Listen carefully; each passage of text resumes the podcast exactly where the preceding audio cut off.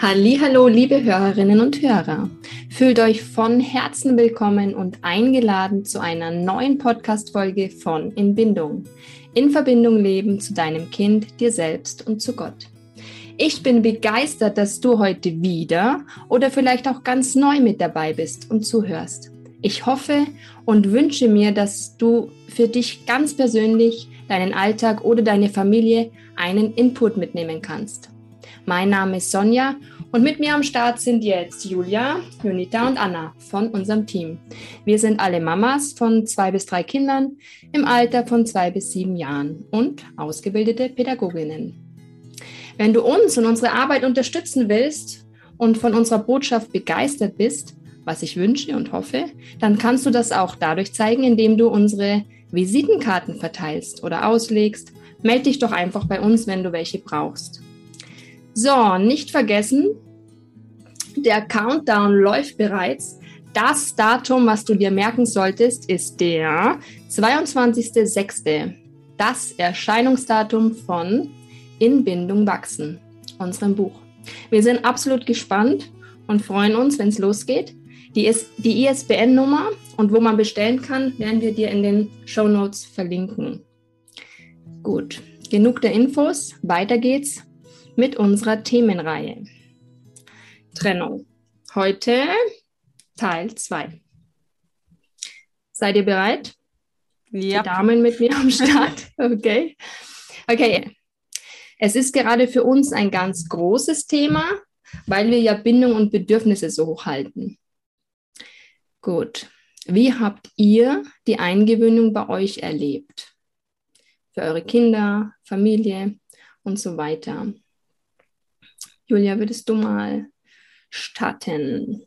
Ja, klar, kann ich machen. Ich habe es letztes Mal schon gesagt, mein Sohn ist mit knapp fünf erst in den Kindergarten gekommen und äh, wir hatten ja den großen Segen, muss ich sagen, dass äh, wir, also wir haben ihn in einer, in der, in dem Kita, äh, in dem Kindergarten einer ähm, evangelischen Freikirche angemeldet. Mhm.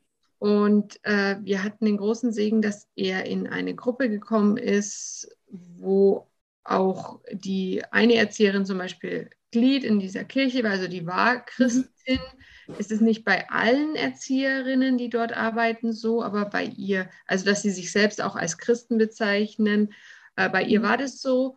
Und ähm, was ja aber noch nichts heißt, das heißt jetzt noch nicht automatisch leider, dass die dann mhm. irgendwie besonders bedürfnisorientiert oder bindungsorientiert vorgehen. Das ist, mhm. äh, aber bei ihr war das so. Ähm, sie hat äh, unseren Sohn so genommen, wie er ist, und sie hat uns die Zeit gegeben. Also es waren zwei Erzieherinnen in der Gruppe, aber sie war sozusagen die Bezugserzieherin und mhm. sie hat unserem Sohn auch die Zeit gegeben, die er gebraucht hat. Wohingegen die Leitung des mhm. Kindergartens bei der Anmeldung gesagt hat damals, ähm, ja, also der ist ja schon fast fünf, also da gibt's, äh, kann man einmal mhm. schnuppern und dann bleibt er da, ja, so ungefähr. Fertig, ja. Und, und, wir haben dann auch einmal geschnuppert, so einen Nachmittag war ich mit dort und da habe ich schon gemerkt, ja, da ist nichts mit einmal schnuppern und der bleibt dann da. Der braucht eine ganz normale Eingewöhnung, also ganz normal im Sinne von wie für einen Zwei- oder Dreijährigen auch und ähm, mit, äh, dass ich da am Anfang die ganze Zeit dabei bin und dann mal kürzer rausgehe und dann mal länger. Mhm. So macht man das ja meistens. Es gibt ja auch diese Modelle, dieses Münchner und Berliner Modell. Und ja, mhm. ähm, ja was ich total irgendwie ein bisschen doof finde, weil es soll halt immer das, keine Ahnung, das Anton-Modell geben, wenn das Kind Anton heißt, oder das Sarah-Modell, wenn das ja, Kind gut, heißt. Also, Plan, jedes Kind das, was es braucht. Ähm, und es war dann auch wirklich so, dass die Eingewöhnung bei uns fünf oder sechs Wochen gedauert hat, obwohl er schon oh, so alt in Anführungszeichen war. Und ich wirklich drei Wochen, glaube ich, komplett dabei war. Äh, und wir aber immer nur am Anfang kürzer und dann länger und dann immer nur vormittags auch ähm, von neun bis zwölf da waren. Und es war wirklich der Segen, dass es in dieser Gruppe auch von Nathans, also von der Bezugserzieherin von meinem Sohn so akzeptiert wurde und dass sie also viele sind ja dann auch genervt, wenn da wochenlang die Eltern da dabei sind und man dann nicht, also ständig da, da wurden auch noch ein, ein anderes Kind oder zwei eingewöhnt, da waren dann noch andere Eltern mit dabei. Ich meine, klar, ich verstehe das auch. Das ist natürlich auch nicht so, das hat, stört auch schon ein bisschen die Dynamik in der Gruppe. Das ist klar, wenn da immer noch so ein Erwachsener mit rumsitzt und äh, mhm. Ja, ja verstehe ich. Aber trotzdem bin ich dankbar, dass sie uns das ermöglicht haben, dass er sich wirklich in seinem Tempo lösen konnte, dass viel, viel Verständnis entgegengebracht wurde, viel mhm. Hilfe ähm, und ja, und auch immer wieder ganz behutsam an der Beziehung zu ihm dann gearbeitet wurde. Und es war dann wirklich so, dass es dann nach, ähm, dass er dann nach sechs Wochen sicher mhm. Gebunden war und dann auch wirklich angstfrei gegangen ist. Es war jetzt nie so, das muss ich dazu sagen, dass er so völlig, dass er voll das begeisterte Kindergartenkind mhm. war. Das ist eher so bei meiner Tochter jetzt. Die hat sich dann schon voll mhm. drauf gefreut und die geht gern und so. Die freut sich da auch drauf. Aber das hat eher mit seiner Persönlichkeitsstruktur zu tun. Es war, war aber jetzt auch nicht so, dass es ihm was ausgemacht hat oder dass es ihm geschadet hat es war halt so, ja, da gehe ich halt jetzt hin. Und er hat dann dort auch viel ähm, für mhm. sich gespielt, beziehungsweise hat er mit seiner Bezugserzieherin, die hat ihn dann immer so ein bisschen eingebunden und ihm so Aufgaben mhm. übergeben. Also komm, kannst mir mal die Blätter sortieren. Und das hat er mit Liebe und Begeisterung gemacht, ähm, so Sachen. Ähm, dann hat er mal kurz mit den anderen was gespielt und dann ist er wieder zu ihr gegangen oder er hat selber irgendwas gemacht. Aber das ist, denke ich, auch okay. Er, es, hat ihm, es ging ihm nicht schlecht dabei. Er ähm, mhm. hat es so nach seinem, ja, wie das für ihn gut war, gemacht und ähm, ich hatte auch ein gutes Gefühl, ähm, dass es gepasst hat. Genau. So genau, also für dich war das okay dann, wie es gelaufen ja. ist, weil sie so auf ihn eingegangen ist, oder? Genau. Mhm. Eben und bei uns war es ja auch so, ich habe es letzte Mal schon erzählt, dass wir diesen Umzug hatten, also wieder zurück in die Heimat und dadurch ja immer als ganze Familie mal im Kindergarten eben auf Besuch kommen durften. Und wir haben uns da auch eben sehr aufgenommen gefühlt und so weiter. Und als es dann um die Eingewöhnung im Oktober war, das glaube ich, ging, also ich hatte, denke ich, mehr Bedenken, dass es nicht funktioniert. Und da meine kleine Tochter noch eben früh auf die Mama angewiesen war, hat mein Mann die Marie, also die Ältere, immer gebracht.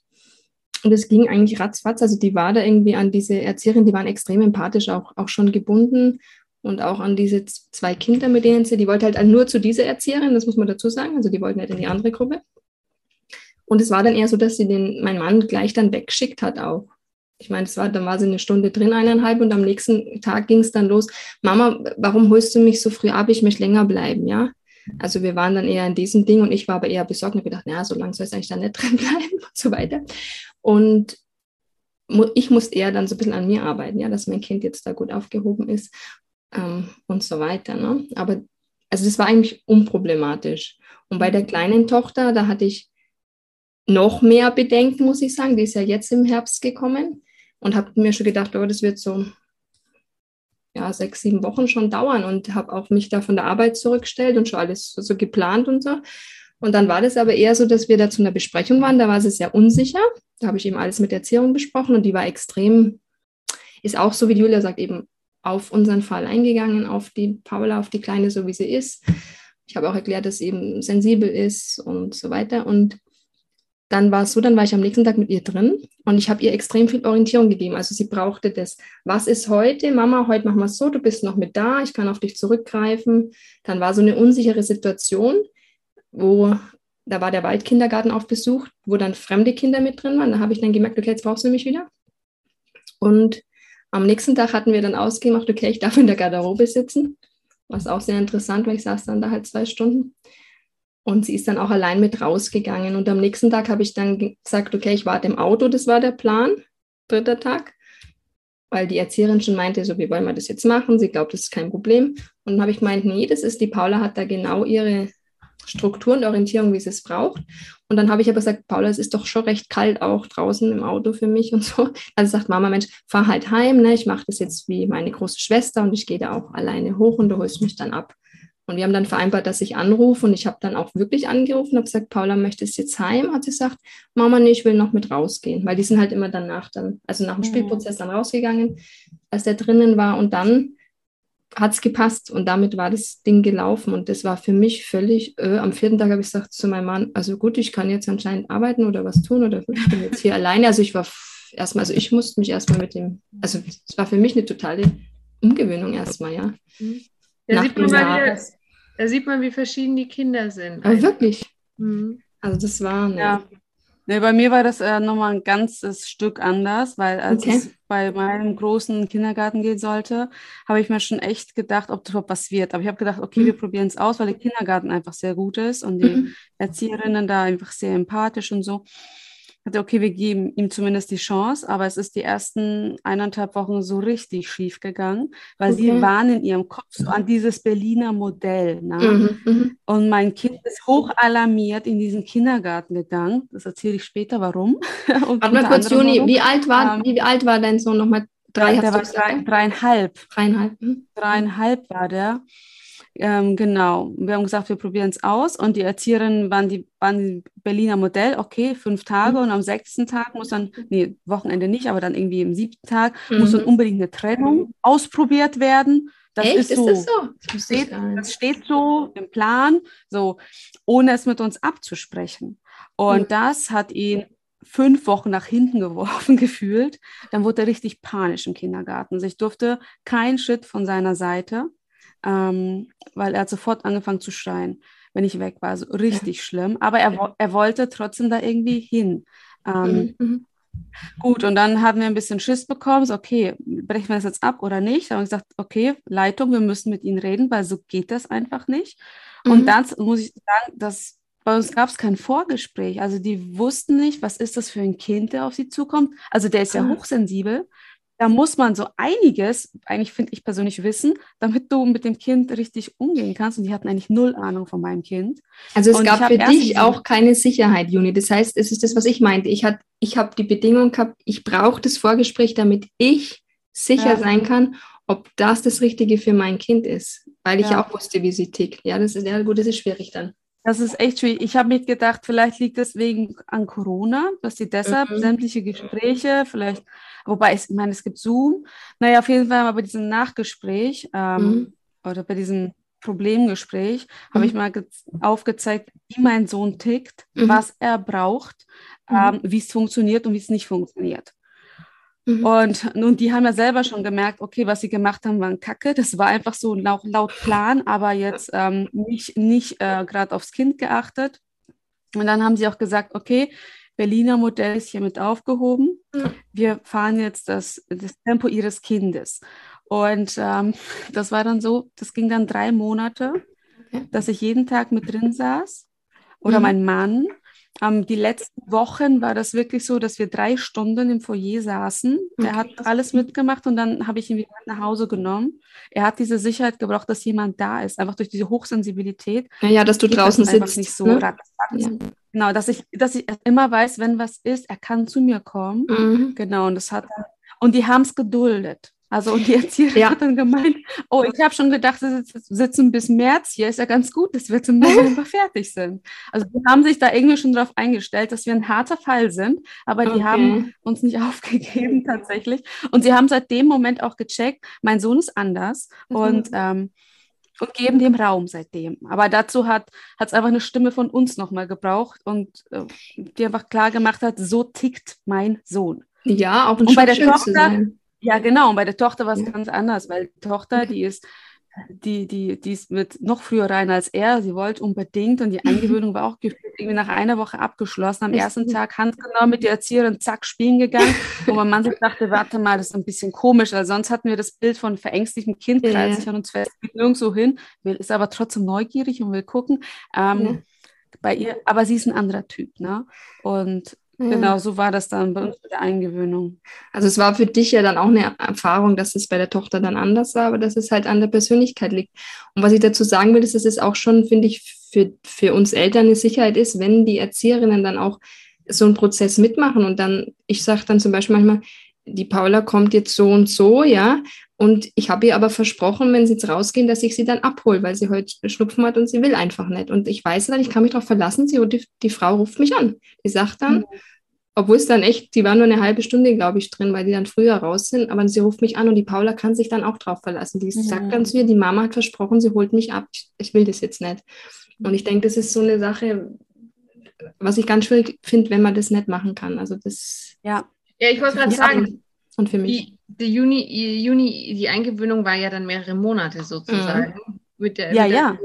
Und ähm, normalerweise plant man ja, wenn man in den Job zurückgeht oder mhm. so, dann plant man vielleicht ein, höchstens zwei Monate, wenn man schon weiß, es könnte schwieriger werden bei meinem Kind, plant man ein, dass man halt äh, ein, zwei Monate nach Anmeldung im Kindergarten, es gibt sogar mhm. Leute, die planen nur zwei Wochen ein mhm. und sagen, in zwei Wochen muss das Ding laufen und dann muss ich wieder arbeiten. Und da wäre auf jeden Fall Ihr Kind, euer Kind am besten, euch zu überlegen, ähm, ist mein Kind eher, kann ich davon ausgehen, dass es wirklich nur ein, zwei, drei Wochen braucht oder könnte es sich länger hinziehen und das, wenn es möglich ist, auch noch mhm. mit einzuplanen, mhm. dass man dann nicht diesen inneren Druck hat. Ja, du hast diesen Druck und die Frustration vorprogrammiert auf beiden ja. Seiten. Ja, und das Kind spürt den Druck, es spürt den Stress. Ich muss mich hier wohlfühlen.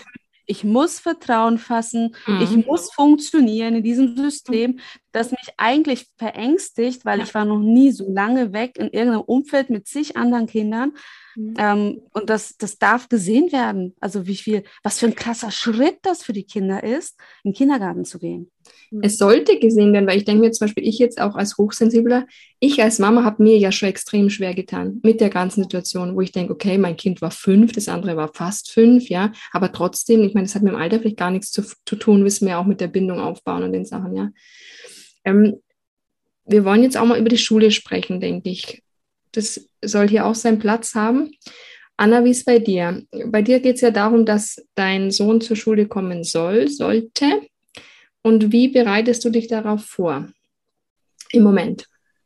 Ja, genau. Also mein Sohn ist auch hochsensibel und mhm. ich ähm, bisher ist er Kita-frei und ich weiß, dass es nochmal ein großes Thema bei uns sein wird die Eingewöhnung in der Schule mhm. oder überhaupt diese mhm. neue Trennungssituation, mhm. die wird ihm unheimlich schwer fallen. Und ich, ähm, ja, ich kann es überhaupt nicht einschätzen, wie das laufen wird. Ich stelle es mir sehr schwierig vor, ja, so wie im Fall äh, bei Jonita, dass es irgendwie echt mega lange dauert. Ähm, mhm. Und da haben wir uns halt auch überlegt, okay, wie kriegen wir das denn hin, dass es für ihn gut ist und für uns gut ist. Mhm. Und ähm, was, also wir sind ja 600 Kilometer weit umgezogen ähm, mhm. vor drei Jahren aufgrund ähm, der neuen Arbeitsstelle von meinem Mann, was aber auch ein sehr großer äh, Gr Grund für unseren Umzug war, mhm. dass wir wussten, hier ist eine kleine christliche private Schule. Mhm. Und ähm, genau, das ist jetzt auch unser Plan mit ihm, dass er auf eine private Schule geht. Dort sind die äh, Klassen viel kleiner das hilft ihm dann mit den Reizen umzugehen, also dass er gar ja. nicht so viele Reize hat, die auf ihn einströmen. Ähm, den Vorteil hat es auch, dass die Lehrkraft dann auch viel besser auf die Kinder eingehen kann oder ja. auf so ein spezielles Kind, sage ich mal. Ähm, und ähm, ja, was wir schon getan haben, also ich habe mir auch schon Online-Webinar gekauft zu, zu der Einschulung, also wie man das gut überbrücken kann, äh, die Trennungssituation. Und hole mir halt jetzt im mhm. Vorfeld schon sehr viele Tipps. Er soll jetzt im Sommer eingeschult werden. Und ähm, wir fahren öfter mal an der Schule dran vorbei, dass er einfach weiß, wo sie ist, dass wir den Schulweg äh, auch abfahren. Oft passiert das aber nebenbei, dass wir, ein, dass wir der eh vorbei müssen. Aber mhm. dann sage ich auch immer, mittlerweile sagt er schon immer, ach ja, da ist die Daniel-Schule.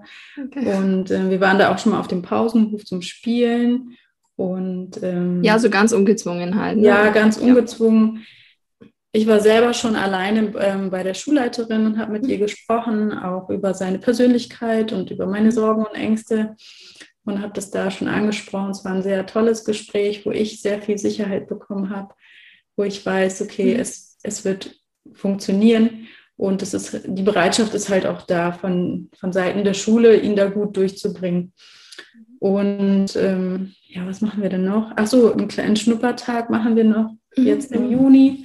Anfang Juni und da wird auch noch ein, jemand dabei sein, ein Freund von ihm, Das heißt, er macht den Schnuppertag nicht alleine. Ich komme auch mit.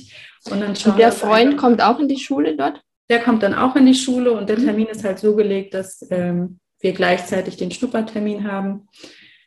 Genau, da schauen wir uns einfach mal so einen Schultag an, weil wir ja Kita-frei sind, haben wir jetzt auch keine regelmäßigen Schulbesuche von der Seite der Kita oder Vorschule. Genau.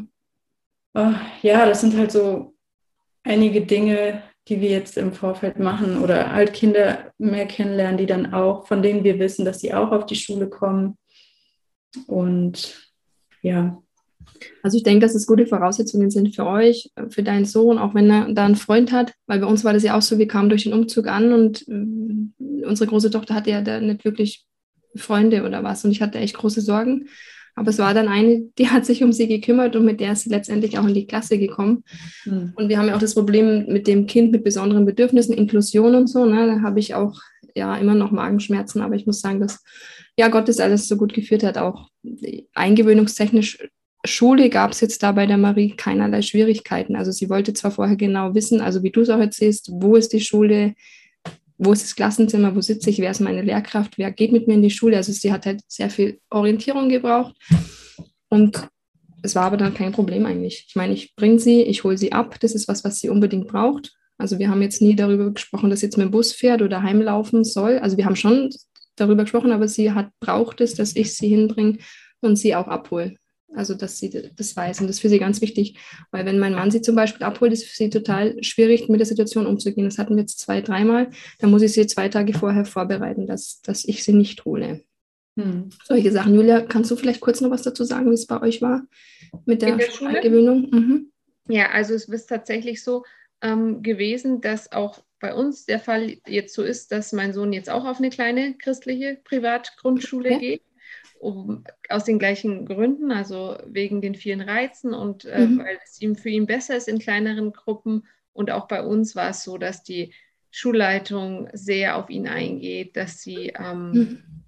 das mittragen, dass sie da, uns da auch äh, nach Kräften unterstützen. Und wir hatten so einen Schnupperkurs, der ging so sechsmal an, äh, in sechs Wochen, immer Mittwochvormittags, wo sie so eine Dreiviertelstunde so Probeunterricht hatten. Also das Lustige ist, diese Schuleingangsuntersuchung, die, glaube ich, beim Kinderarzt stattfindet, die ist bei uns wegen Corona ausgefallen. Die gab es nicht, hatten wir auch nicht, ja. Genau, oder im, im Kindergarten dann auch noch so ein Test ist, das gab es auch nicht. Mhm. Beziehungsweise die beim Kinderarzt hatten wir.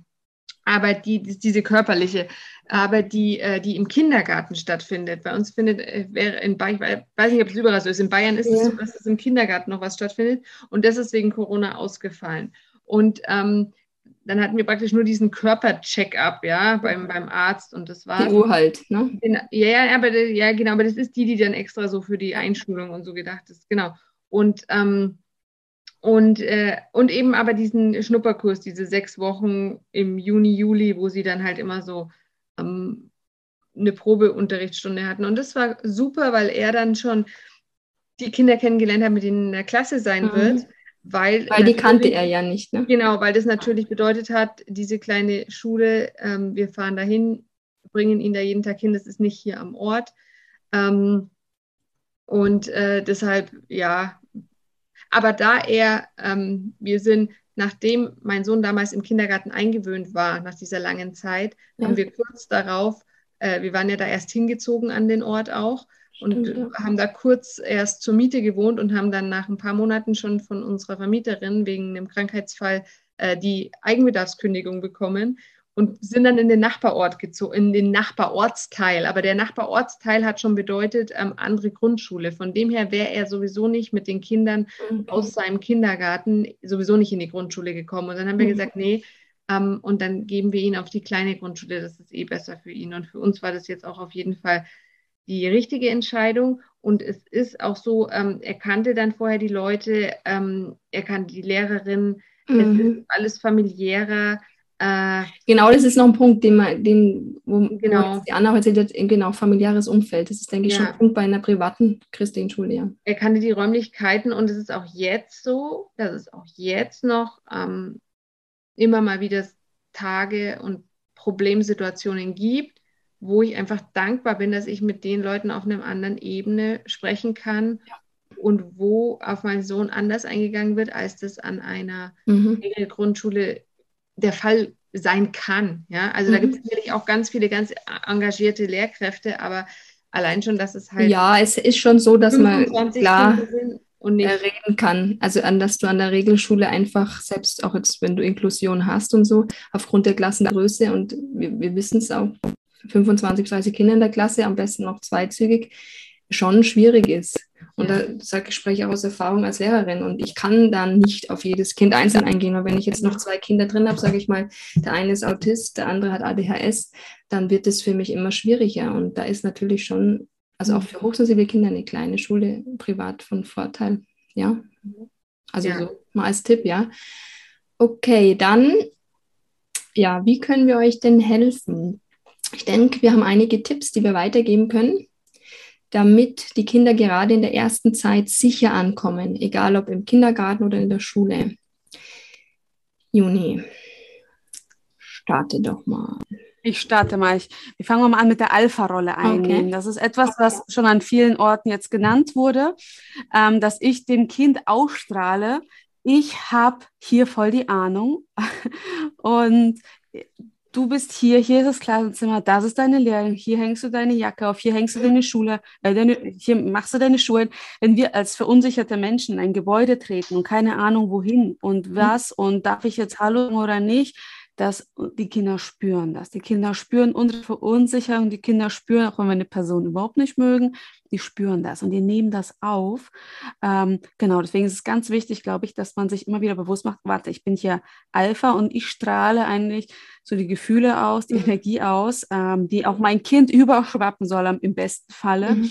Und da dürfen wir einfach diese Sicherheit ausstrahlen, auch dieses Vertrauen in die Betreuer-Kind-Beziehung mhm. setzen mhm. und legen, immer wieder positiv auch immer drüber reden und uns immer wieder bewusst machen, weil meine Erfahrung ist, also gerade bei der Eingewöhnung mit Kindern habe ich mit vielen Mamis schon geredet, ähm, also im Kindergarten, wo dann ganz viel Zweifel aufkommt. Soll ich es durchziehen? Soll ich es nicht ja. durchziehen?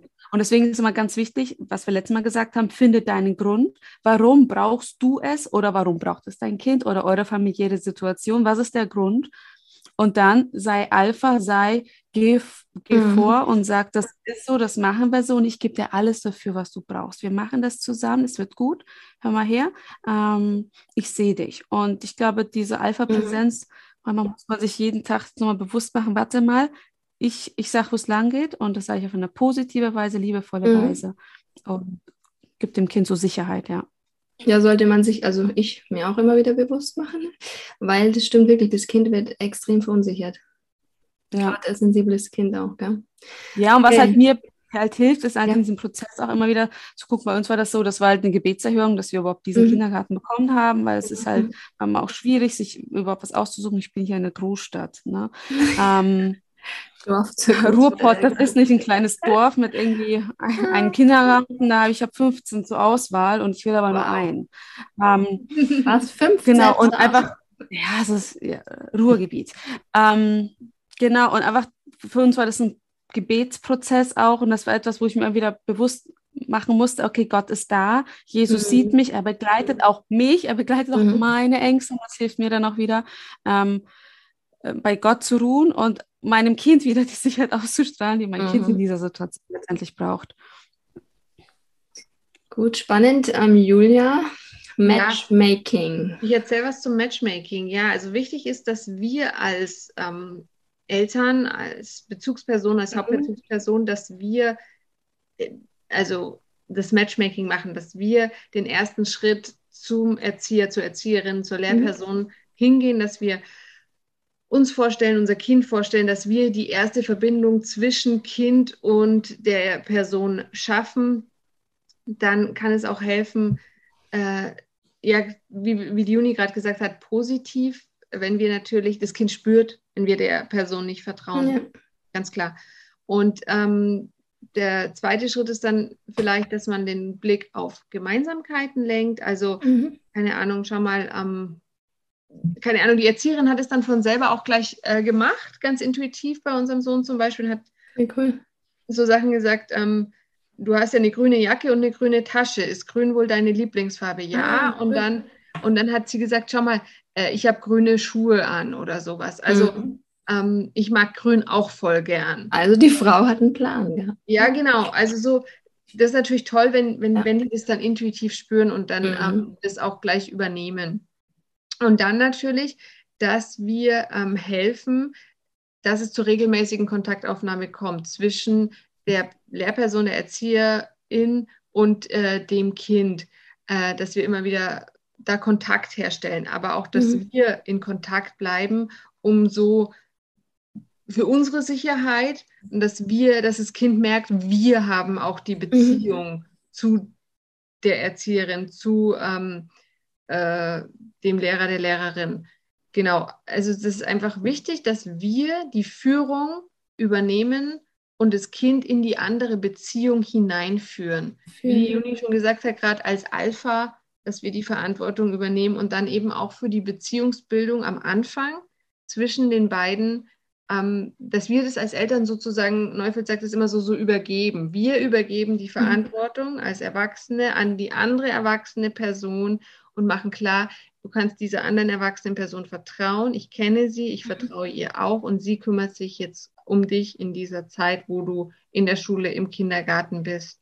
Und wenn die Kinder das spüren, dann lassen sie sich auch darauf ein, auf, wenn sie merken, mhm. das passt, das ist okay, dann, dann, können sie das auch annehmen. Ja, es ist für die Mama okay, es ist für Papa auch mhm. okay, mhm. es ist für uns okay.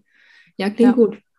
Und diese Smalltalks zwischendrin, die finde ich auch mal so wichtig, mhm. auch im, im Nach Nachhinein, ähm, dass man die, die nutzt am Morgen nicht einfach nur hier ist mein Kind oder guten Morgen, sondern ach, guten Morgen, haben Sie, weiß nicht, das Wetter, was auch immer, Smalltalk, weil das Kind merkt, okay, da ist eine positive Beziehung ähm, zwischen mir und der anderen Person, insofern es die Zeit zulässt. Wir wollen niemand zuquatschen und so, ne? aber manchmal stehen die, also bei uns zumindest manchmal beim Abholen am Zaun und dann haben die Zeit zu quatschen und ich nutze immer die Zeit zum Quatschen, damit die Kinder merken, ich mag die und ich vertraue denen und ich lache auch mal mit denen. Das mache ich für meine Kinder.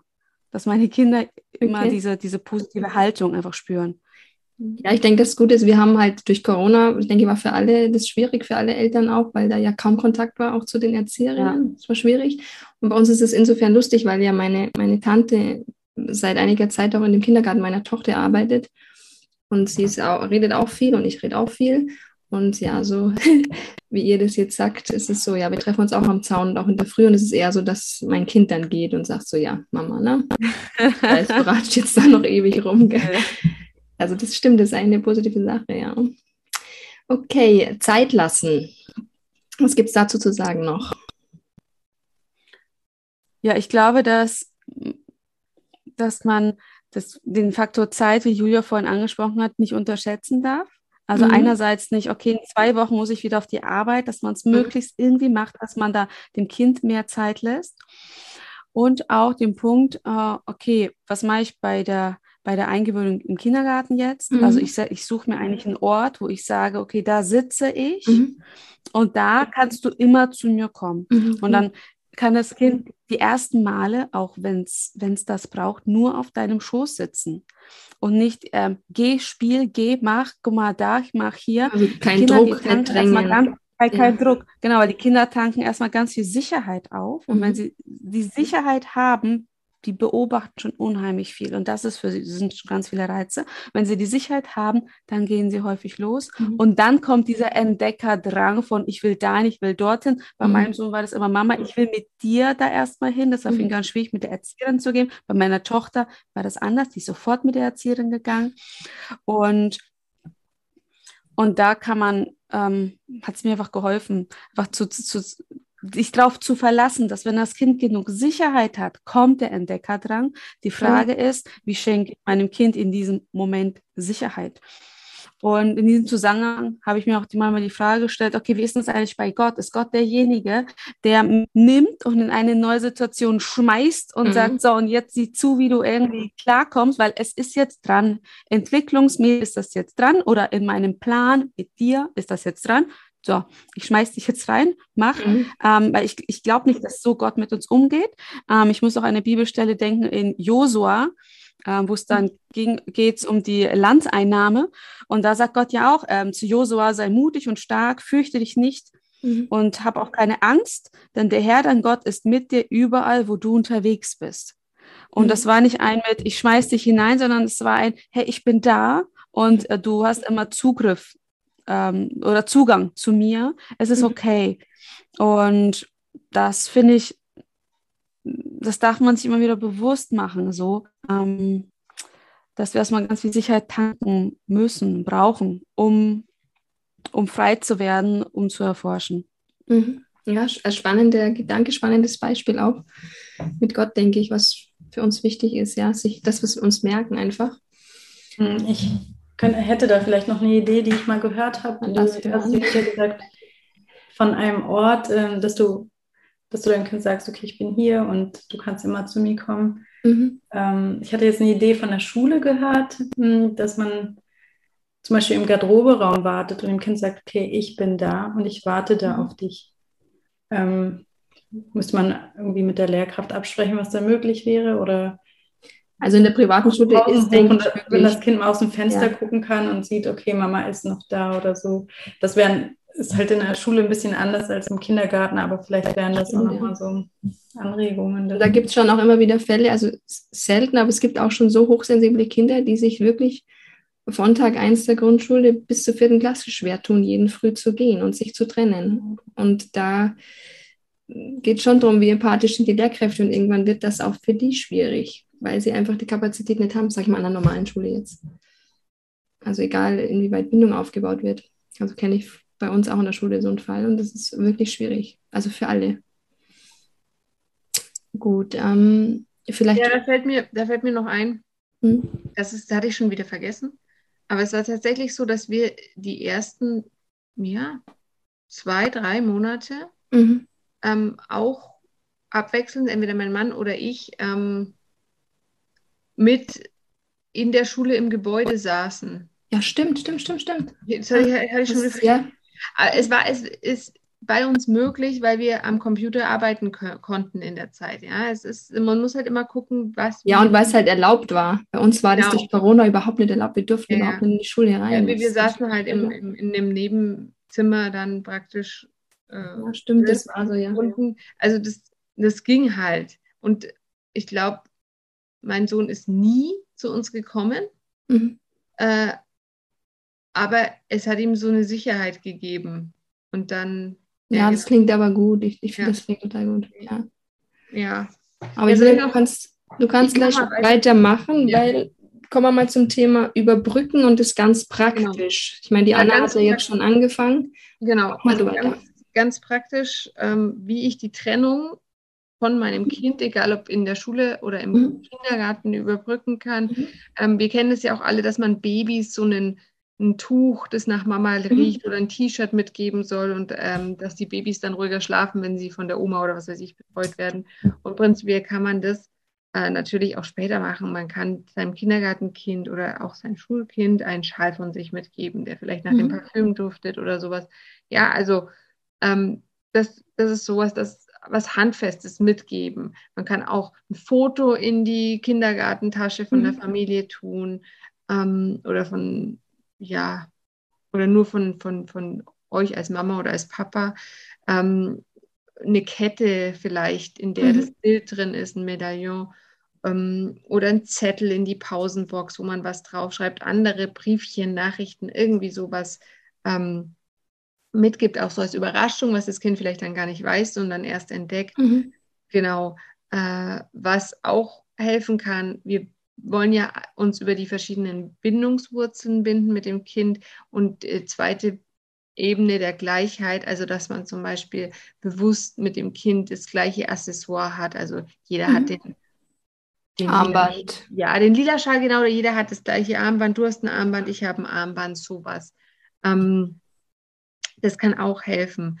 Oder was bei uns jetzt gerade wieder voll im Kurs ist, das war schon mal weg, war, war da, war dann wieder weg. Und was jetzt auch bei meinem Sohn in der ersten Klasse, was wir jetzt jeden Früh wieder machen, ist mhm. ein Herzchen auf die Hand malen. Mhm. Und zwar ich mal mir eins und ihm eins und auch meiner Tochter dann natürlich, die im Kindergarten geht. Mhm. Und dann muss ich die Herzchen mit Küssen befüllen und kriege dann auch meine Hand das Herzchen befüllt und dann ähm, so als dieses Symbol, wenn ich die Mama vermisse, dann kann ich äh, mir ein Küsschen äh, aus diesem Herzchen an die Backe ähm, halten und, und geben mhm. lassen. Und das ist, das ist so krass, weil das ist so unser Ritual geworden. Und mhm. das ist so hilfreich, da, dass wirklich manchmal ab und zu vergessen wir es früh. Mhm. Und dann, ähm, wenn ich dann meine Tochter im Kindergarten verabschiede, sagt sie, Mama, wir haben kein Herzchen gemalt. Müssen wir noch schnell einen Stift suchen und das Herzchen malen. Oder auch bei meinem Sohn dann manchmal vor der Schule. Ähm, und dann auf einmal gerade noch irgendwie heulen und ich kann mich nicht von dir trennen. Und mhm. dann auf einmal geht es dann. Das ist übrigens auch noch was, was ich sagen wollte. Es kann sein, dass es ging, ihr habt es geschafft, die Einbindung ist, Eingewöhnung ist abgeschlossen, das Kind trennt sich, alles passt. Und dann nach ein paar Wochen, Monaten fängt es auf einmal wieder an, dass das Kind sich nicht trennen kann. Das ist heult beim Abgeben. Und da ist dann vielleicht ein neues Ritual ähm, hilfreich, eine neue Art zu überbrücken. Aber vielleicht ähm, ist es auch mal Zeit, äh, zu reflektieren oder mal genauer hinzuschauen, ist vielleicht irgendwas vorgefallen?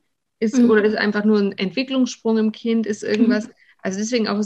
Oder ist zu Hause irgendwas, was das genau, Kind spiegelt, ja. ja. Also ist schwierige Familiensituation, ist Trauerfall, was weiß ich, ja, hatten wir auch. Genau, so. genau, das kann alles mhm. ähm, da die Ursache haben und da dann eben empathisch drauf einzugehen und dem Kind zu helfen. Was auch helfen mhm. kann beim Überbrücken ist zum Beispiel, ähm, wenn man, wenn man über das spricht, was man äh, macht, wenn man sich wieder sieht. Du, ich hole dich dann ab und so mhm. und so viel Uhr. Mhm. Ähm, und dann ähm, habe ich dir versprochen, gehen wir gemeinsam Eis essen heute nach der Schule oder sowas. Oder wir fahren dann heim und dann äh, wolltest du doch mir beim Kochen helfen. Oder, oder irgendwas, mhm. ja. Oder auch über das sprechen, was man während der Abwesenheit macht. Du pass auf, ich fahre ähm, nach Hause oder ich fahre in die Schule und äh, unterrichte meine Schüler und dann komme ich wieder zu dir und hole dich ab. Oder ja, irgendwie sowas, ja. Ähm, äh, oder so dieses Bild, du und ich, wir sind immer verbunden über eine unsichtbare Schnur und die ist immer da und die kann ganz lang werden, auch wenn wir weit voneinander entfernt mhm. sind. Aber sie ist immer da, sie verbindet uns immer. Und wenn wir dann wieder zueinander kommen, dann wird sie wieder enger, die Schnur. Mhm. So. Einfach solche Bilder, das kann den Kindern ja helfen, mit der Situation besser umzugehen. Und ich hätte es nicht gedacht, aber wirklich dieses bei uns Herzchen auf die Hand malen und mit Küsschen befüllen, das geht auch bei dem die mein Halbjährigen noch. Es geht aber, weil wir haben, du hast mir davon erzählt, wir machen das ja auch bei uns. Wir machen auch das mit diesen Familienumarmen, bevor wir gehen. Also ich habe einen riesen äh, Zettel an der Haustür, wo drauf steht umarmen, damit ich es nicht vergesse. Ja. Und äh, ja, also es ist eher so, dass die Kinder uns daran erinnern. Und wir haben ja auch das mit diesen ähm, ähm, Glaubenssätzen, Kraftsprüchen, die wir halt auch im Auto, also das hilft meinen Kindern auch. Wir sitzen dann, also ich fahre erst das eine Kind in die Schule, dann komme ich heim und hole das andere. Die Paula, die Kleine, geht immer erst später. Und ich mache mit beiden Kindern das Ritual im Auto irgendwie. Ich bin stark, ich schaffe das. Ähm, wir sind verbunden. Ähm, ich bin mutig, ja, ich lerne neue Sachen, solche sowas. Ne? Und das sagen wir dann immer laut zusammen und nochmal und nochmal. Und das brauchen sie auch. Und sie merken auch, wenn, wenn ich es vergesse und erinnern mich. Ähm, ja, was ich auch schön finde als Ritual ist, ähm, wenn man dann nochmal zusammen betet zu Hause oder einen Segen genau. spricht für das Kind und dem Kind auch mitgibt, okay, ich kann jetzt nicht bei dir sein, aber Gott ist immer bei dir. Und du kannst auch immer mit Gott sprechen. Und ähm, meine Kinder hören sehr gerne die Emmy-Geschichten. Mhm. Das wollte ich auch gern schon immer mal auf Instagram vorstellen. Ähm, aber jetzt sage ich es hier mal, die Reihe ist so schön, wo ähm, Emmy im Kindergarten ist. Jetzt geht auch Emmy in die Schule mhm. und da einfach so kindliche Alltagssituationen sind und sie Probleme hat und gern mit jemandem sprechen möchte und ähm, oder sich mal alleine fühlt und sie sich dann immer erinnert, ach ja, ich bin ja gar nicht alleine, ich kann ja beten, ich kann ja mit Gott darüber sprechen. Mhm. Und wie ihr das dann wieder Sicherheit gibt und Kraft, ähm, ja, mit der Situation umzugehen. Mhm. Und genau, das ist auch ein großer Vorteil, den wir ja, als Christen absolut. unseren Kindern mitgeben können, dass, die, ähm, dass Gott uns das Versprechen ja. gegeben hat, er ist immer bei uns. Und wir den Kindern auch sagen können, hey, wenn was ist, Gott ist da, du kannst mit ihm reden und ähm, du bist nicht alleine, ja. Mhm. Und das ist Tatsache, ist auch für das Kind. Ich meine, wenn wir früh mhm. im Auto beten, wir machen das immer während wir fahren, sprechen wir mit Gott. Ich, also ich bin es auch ins Gebet ein und sage dann, ähm, Herr Jesus, schick jetzt den starken Schutzengel, er ist da und er geht mit rein und so. Und das, das ist, denke ich, wirklich ein Vorteil, den wir haben, weil es auch so ist. Ja, ich denke, das alles, auch das sind einfach Lösungsstrategien ja. fürs Kind, das es dann hat, wenn es mit Trauer zu tun hat, wenn es ähm, zu kämpfen hat. Und es ist wichtig, dass die Kinder sich dann nicht machtlos fühlen, ohnmächtig, sondern dass sie eben diese ganzen Strategien haben und weiß, ich kann auf das und das mhm. und das mhm. zurückgreifen und es hilft mir. Aber genauso mir als Mutter, dass ich weiß, okay, mein Kind ist da auch Eben. nicht alleine. Ja. Und, ähm, das ist deine Strategie ja auch. Ja, genau. Und wir sind verbunden und wir sind aber durch Gott auch noch mehr miteinander verbunden, ja. Ja. Also, Was ich noch sagen wollte, bei diesen Überbrückungen ist mir halt aufgefallen, häufiger, dass ähm, hochsensible Kinder sich enorm schwer tun mit ja. Überbrückungen, weil ich habe es immer gesagt, mein Sohn will das Original. Und wenn ich es nicht bin, dann wird alles andere angeschrien. Mhm. Und das war lange Zeit so. Er hat äh, diese Sicherheit gebraucht von, von Menschen, also musste sich bei mir sicher gebunden fühlen oder dann bei der Erzieherin. Und so diese Überbrückungen, die kamen erst dann so, boah, mit vier hat es angefangen, dass ihm das überhaupt irgendwie mhm. geholfen hat. Und mit viereinhalb, dass er das selber mal aufgerufen hat in seinem Hirn, was ich ihm schon seit eineinhalb Jahren erzähle, was aber nie angekommen ist, mhm. dass er dann irgendwann gesagt hat, du Mama, wir sind ja verbunden hier, unseres Liebeszeit, guck mal, mhm. komm, wir machen uns ganz eng. Oder wir haben dann häufig gesagt, guck mal, wir sind auch ein Puzzlestück. Ne? Dann hat okay, er sein Hals im Prinzip an meinen Hals so ganz eng gemacht, so Köpfe ganz eng. Wir sind ein Puzzlestück, wir gehören zusammen. Immer, immer, immer. Und mal sind wir ganz weit, mal sind wir eng, aber wir kommen immer ganz eng zusammen. Da ist immer so der Fokus drauf gewesen. Aber wie gesagt, bei hochsensiblen Kindern ist es häufig so, dass die sich da enorm schwer tun, ähm, da an dem festzuhalten, weil sie einfach auch super schnell alarmiert sind, super schnell mhm. Ängste hochkommen und die brauchen viel, viel, viel, viel mehr Sicherheit als jetzt normal sensible Kinder, sag ich mal so. Ne? Mhm. Ne? Mhm. Juni, ja. genau, vielleicht sagst du gleich nochmal was dazu, zu diesen Punkten. Hochsensible Kindertrennungen vor, nachbereiten, aber auch zu dem Thema Alarmsignale gleich nochmal mit dazu. Ähm, ja, also bei uns war das so, also ich finde es wichtig, dass man Trennungen vor- und nachbereitet, also dass, dass die Kinder okay. wissen, was auf sie im Kindergarten zukommt. Also mhm. manche, und das muss ich jetzt äh, erzählen, also manche ähm, leihen sich erstmal Kindergartenbücher aus, dass die Kinder allein durch Bücher wissen, okay, da gibt es eine Garderobe, da gibt es Schuhe, da gibt es Spielzeiten, mhm. so, ne, das ist alles. Oder Schule, ne? Ich meine, mhm durch, durch Tipptoy-Bücher, keine Bücher, also, Hörspiele. Gibt, da gibt halt so viel Sachen, wie die mental auf die Sachen vorbereitet werden. Ich mhm. habe aber den Fehler gemacht, ähm, ach so, weil, weil, du kannst auch auf diese, auf diese Dinge vorbereiten, indem du auch Rollenspiele spielst, ne? Mhm. Kindergarten. Also meine Tochter hat sich ein Jahr lang, sage ich, auch immer auf den Kindergarten vorbereitet, weil immer, wenn mein Sohn im Kindergarten war, wurden alle Kuscheltiere rausgeholt und sie hat Kindergarten gespielt. Also das war ihre Eingewöhnung, die hat sie zu Hause gemacht, ne? in ihrem Kopf. Ähm, und ich habe das auch gedacht, okay, weil ich auch gelesen habe zur Eingewöhnung meines Sohnes, wie kann ich ihn da unterstützen? Da war halt häufig die Rede davon, von, okay, Bücher thematisiert Trennungen und solche Sachen. Und das war, das war, das, das war fatal bei meinem mhm. Sohn, weil ich habe Trennung thematisiert, bevor er Sicherheit gefunden hat im Kindergarten. Er ist in diesen Kindergarten gegangen und hat gleich gewusst, ach du Kacke, hier soll ich alleine sein. Jetzt kommt die Trennung. Ja, weil die wissen das ja gar nicht, okay, Trennung vielleicht erst in drei Monaten. Wissen mhm. die nicht. Die so, ich muss jetzt hier alleine sein. Ähm, das, und deswegen ähm, ist es manchmal klüger, die Trennung nicht zu thematisieren, bis sie nicht ähm, diese Sicherheit haben und dann lösen die sich in gewisser Weise von alleine, Mhm. Ähm, weil sie, weil sie merken, äh, ja, weil ich einfach sicher bin, so wie sie es überall machen, wenn sie Sicherheit mhm. haben, gehen sie spielen und sind glücklich. Und vor allem bei hochsensiblen Kindern muss man da ein bisschen aufpassen, welches Tempo man da geht und welche Informationen man dem ja. Kind wann zumutet, weil es sonst unheimlich umschlagen kann in krassen Alarm und ich habe ich habe eigentlich ich will hier sein, aber nicht ohne dich. Never ever gehst du hier weg, ne? Und das wird dann das ist dann schwierig. Deswegen immer den Fokus auf Verbindung setzen, mhm. auf ja, wie Julia gerade gesagt hat, bei uns war das immer was mache ich, wenn ich wiederkomme? Worauf freust du dich? Und was er mhm. immer gebraucht hat, ist, was mache ich im Kindergarten? Für ihn war das wie so ein schwarzes Loch. Er kommt hin, ich verabschiede ihn, was mache ich da? Wer kümmert sich um mich? Ja, die Erzieherin. Ja, aber die sitzt manchmal auch am Schreibtisch. Was spiele ich? Also er hat einen ganz genauen Plan gebraucht mit seiner Hochsensibilität. Ähm, und die Erzieherin, die eine hat das dann, die hat das einfach gecheckt und hat dann mit ihm jeden Tag eine Spielvereinbarung gemacht. Wenn du morgen kommst, machen wir das mhm. und das, sodass die Trennung überbrückt war mit sofort eine Verbindung zu der Erzieherin. Das mhm. und das wird gemacht und wenn meine Mama mich abholt, wird das und das gemacht. Also Kind einlullen in, in ganz viel Sicherheit und Beziehungen und Bindung, sodass es sich letztendlich sicher gebunden fühlt. Ähm, Genau. Und was ich halt bei meinen immer mache, ist nach dem Kindergarten, dass ich auch immer frage, ähm, entweder wie, wie sehr hast du mich vermisst? Mhm. um abzuchecken, wie, wie war das heute für euch? Oder ich stelle auch die Frage, welche Gefühle hattest du im Kindergarten? Mhm. Ähm, genau, und da kommt häufig irgendwie Traurigkeit, Wut oder Freude, was auch immer, ähm, dass sie das Ganze thematisieren. Und machst du das gleich danach, wenn du sie abholst? Ja, also wir machen halt Sofazeit. Also wir haben eine sehr lange, eine Stunde sitzen wir auf dem Sofa, lesen Bücher, okay. kuscheln, knabbern und das ist dann die Zeit, wo wir eigentlich den Kindergarten besprechen, wo die mir eigentlich alles erzählen mhm. wollen.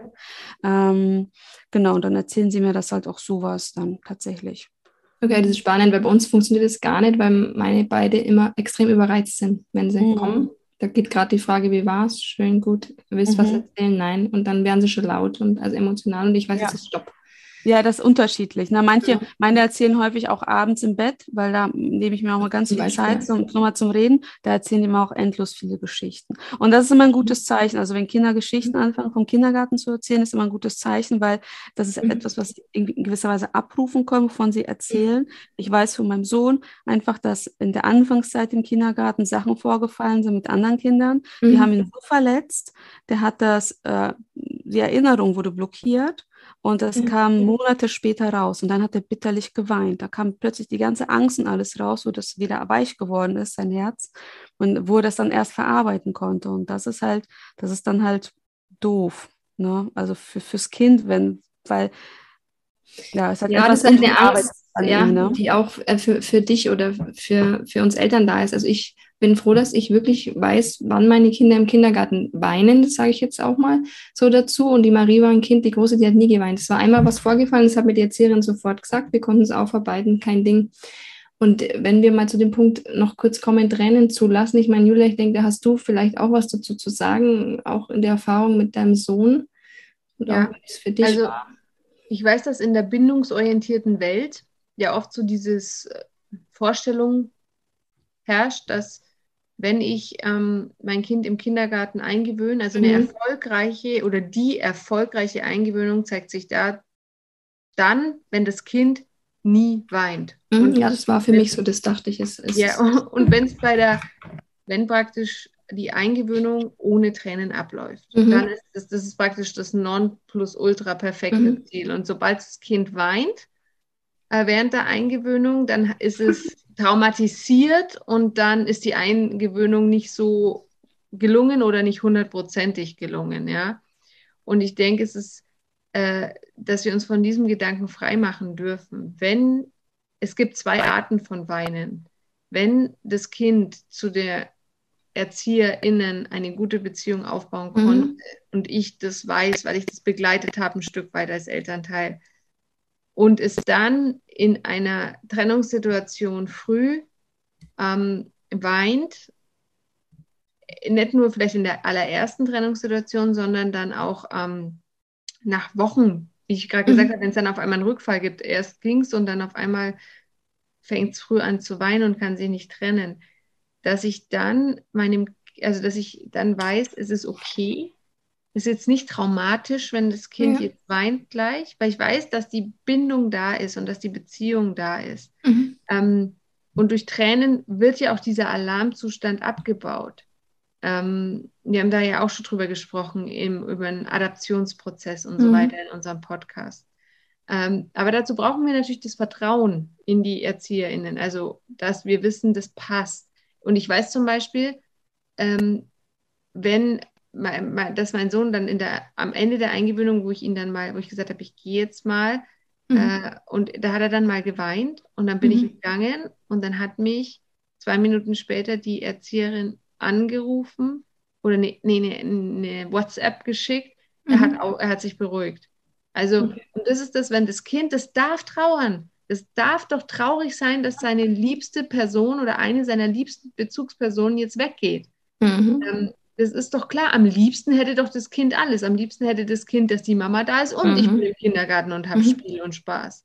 Das ist doch klar. Das Kind ist doch, freut sich doch nicht, wenn, wenn das Elternteil weggeht. Ähm, deswegen ist Trauer erlaubt.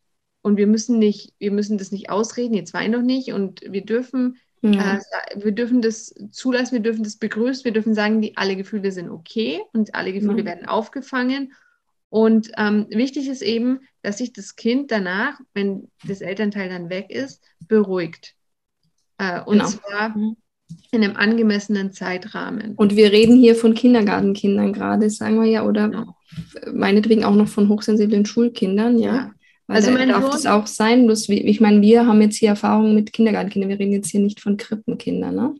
Genau, ähm, das ist, ähm, das muss man vielleicht auch sagen. Wobei bei Mhm. Krippenkindern, wenn die sich dann schnell beruhigen, ja, ähm, und wirklich eine gute Beziehung haben Mhm. zu den äh, Erzieherinnen, Ja, dann ist es auch, es ist okay. ist okay. Das Kind lernt, natürlich, je jünger es ist, umso schwieriger ist es, Mhm. weil es dann noch nicht so viele Bindungswurzeln hat, noch nicht so viel Hirnreife. Aber prinzipiell lernt das Kind, es meistert Trennungssituationen, auch wenn ich traurig bin.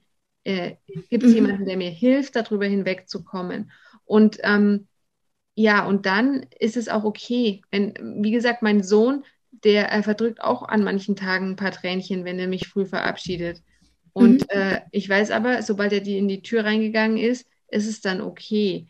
Und ich weiß auch, sowohl bei meinem Sohn als auch bei meiner Tochter, wenn das Weinen nicht aufhören würde, würden die mich anrufen und würden Es ist sagen, gut, ja. weil es gibt ja und äh, leider auch äh, Fälle, wo dann das Kind den ganzen Tag oder den ganzen Vormittag mehr oder weniger so halb heulend ist und es interessiert keinen oder es wird ständig gesagt, ja, es ist halt so, jetzt hör mal auf und komm mal klar, so ungefähr.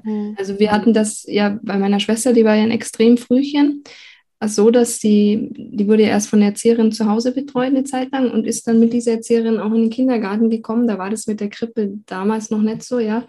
Und da war es dann auch so, dass sie eigentlich wirklich wo- wochenlang nur auf dem Schoß der Erzieherin saß. Aber das wurde quasi nicht rückgemeldet. Also an, an meine Eltern in dem Fall. Und für meine Mutter, ich weiß noch, die sagt, es war so schade, weil sie konnte es weder besprechen mit dem Kind noch sonst was. Und es sind dann solche Kinder, die wirklich am, am Fenster stehen, diese drei Stunden oder vier oder fünf für sich und warten, bis die Mama wiederkommt.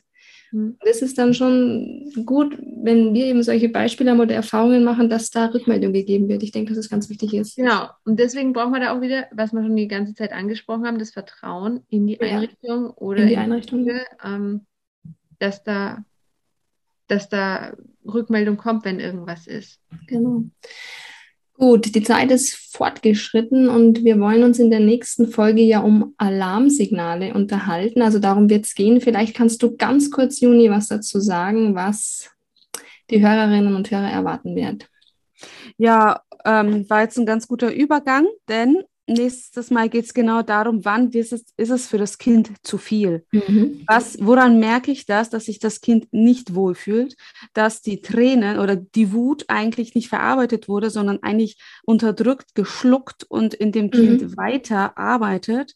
Wann merke ich, dass mein Kind sich im Kindergarten oder der Schule eigentlich emotional zurückzieht Mhm. und so eine Pseudo-Unabhängigkeit entwickelt, wo alle sagen, geht's doch gut, es weint Mhm. nicht und so, aber eigentlich ist es pseudo-unabhängig, weil Abhängigkeit zu schmerzhaft ist.